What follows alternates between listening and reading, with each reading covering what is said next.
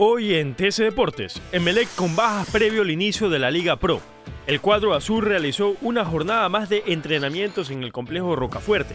Jugadores como Brian Carabalí, Alejandro Cabeza y Joel Quintero hicieron trabajos diferenciados. Acuerdo entre Gareca y Latri. Latri está muy cerca de tener nuevos seleccionadores. Y es que este viernes se dio a conocer que hay acuerdo económico entre la FEF y Ricardo Gareca. Emilio Gómez cae ante Taylor Fritz.